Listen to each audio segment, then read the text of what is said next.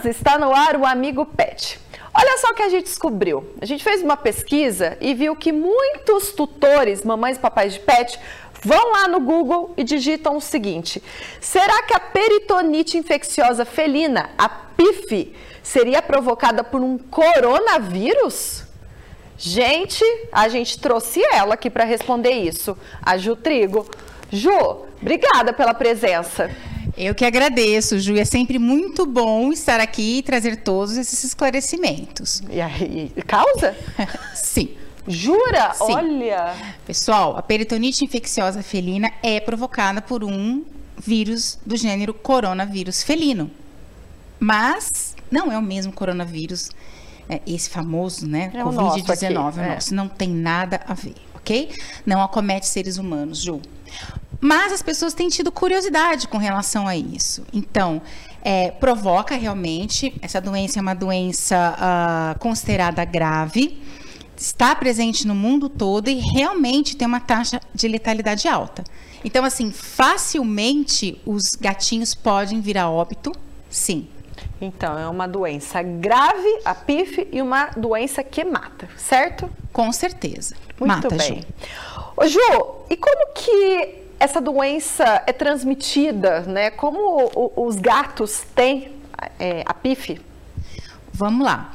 Principalmente pelas fezes, ah, pela, pelas secreções ah, oculares, nasais, e também ah, pela urina e via transplacentária, então durante a gestação.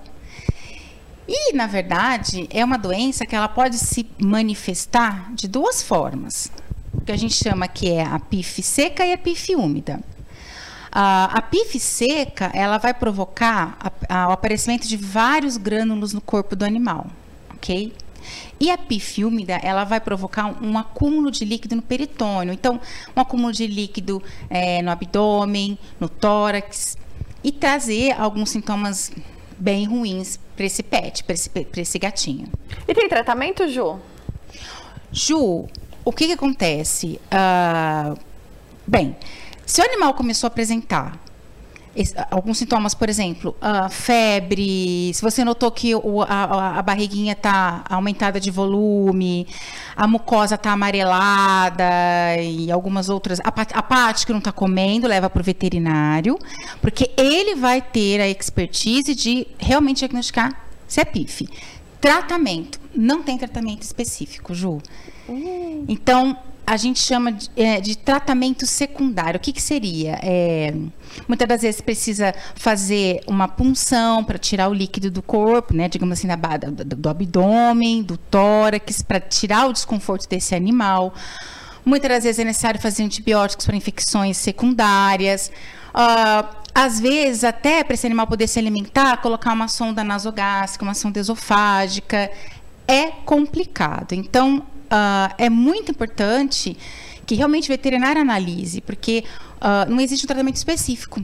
Mas ele precisa, o veterinário precisa tomar várias medidas para trazer um maior conforto e qualidade de vida para esse gatinho. Bom, mas aí a gente pode terminar com uma boa notícia. Tem como prevenir? Ju, vacina não tem. Ainda não existe vacina para PIF. Qual é a, a- melhor forma de se prevenir? Primeira coisa, se você for num gatinho, adquirir um gatinho, é, o ideal é você ah, verificar se esse, se esse gatinho testou negativo para PIF. Primeira coisa. Ah, mas eu adotei. Hoje em dia as pessoas adotam demais os gatos. Gatos que são abandonados na rua, as pessoas adotam. Tudo bem, fique de olho. Tem que adotar mesmo, né? E mas tem, que adotar, mas fique de olho nesse animal, leva para um teste, leva para um veterinário fazer uma avaliação. E excelente, ele não tem PIF, ótimo. Faz castração nesse animal e mantenha dentro de casa, para ele não ter contato com outros gatinhos que possam estar infectados. Manter uma boa alimentação, aquilo que a gente sempre comenta, muito carinho, muito amor, muitas brincadeiras. Então, a prevenção é essa, é esse animal ter uma qualidade de vida e não ficar dando aquelas passeadinhas rotineiras. É, a gente já até discutiu isso. Se você for procurar em outros Sim, vídeos aqui do discutimos. amigo, amigo Pet, que é o problema gato rueiro, gente. Então tem que manter Isso, Ju. em casa para não ter nenhum tipo de doença, certo, Ju? Com certeza. E, e, você falou muito bem, Ju. Não só com relação a PIF, ou outros vários problemas que o gato ele pode adquirir por ir para a rua, pessoal. Ah, mas olha, ele adora dar uma voltinha, ele adora dar um passeio ali no vizinho. Mas para o bem dele, em casa é melhor. Ju, eu sempre comento, as minhas gatas, tenho duas, você sabe. Sei. Não saem de casa para absolutamente nada, elas não vão na calçada. E elas não são infelizes por isso, muito pelo contrário. Uma está com 15 anos e outra já fez 10. Elas são extremamente saudáveis. Por quê? Porque além de todos os outros cuidados relacionados à saúde, elas não saem de casa. É, e ainda mais, né, Ju? A gente sabe que tem uns acessórios, né, que você coloca dentro de casa pro, pro gatinho, Isso. a gatinha se distraírem, né? Hoje em dia você pode fazer, pessoal, um enriquecimento ambiental para seu gato. Ele pode ter uma, uma, uma, vida muito divertida dentro da sua casa. Ele não precisa sair para isso. E você pode também, hoje em dia, as pessoas passeiam com os gatos. Você pode colocar ali uma, uma coleira adequada para o seu gatinho e sair para passear, desde que ele seja acostumado desde pequeno isso é totalmente possível atualmente.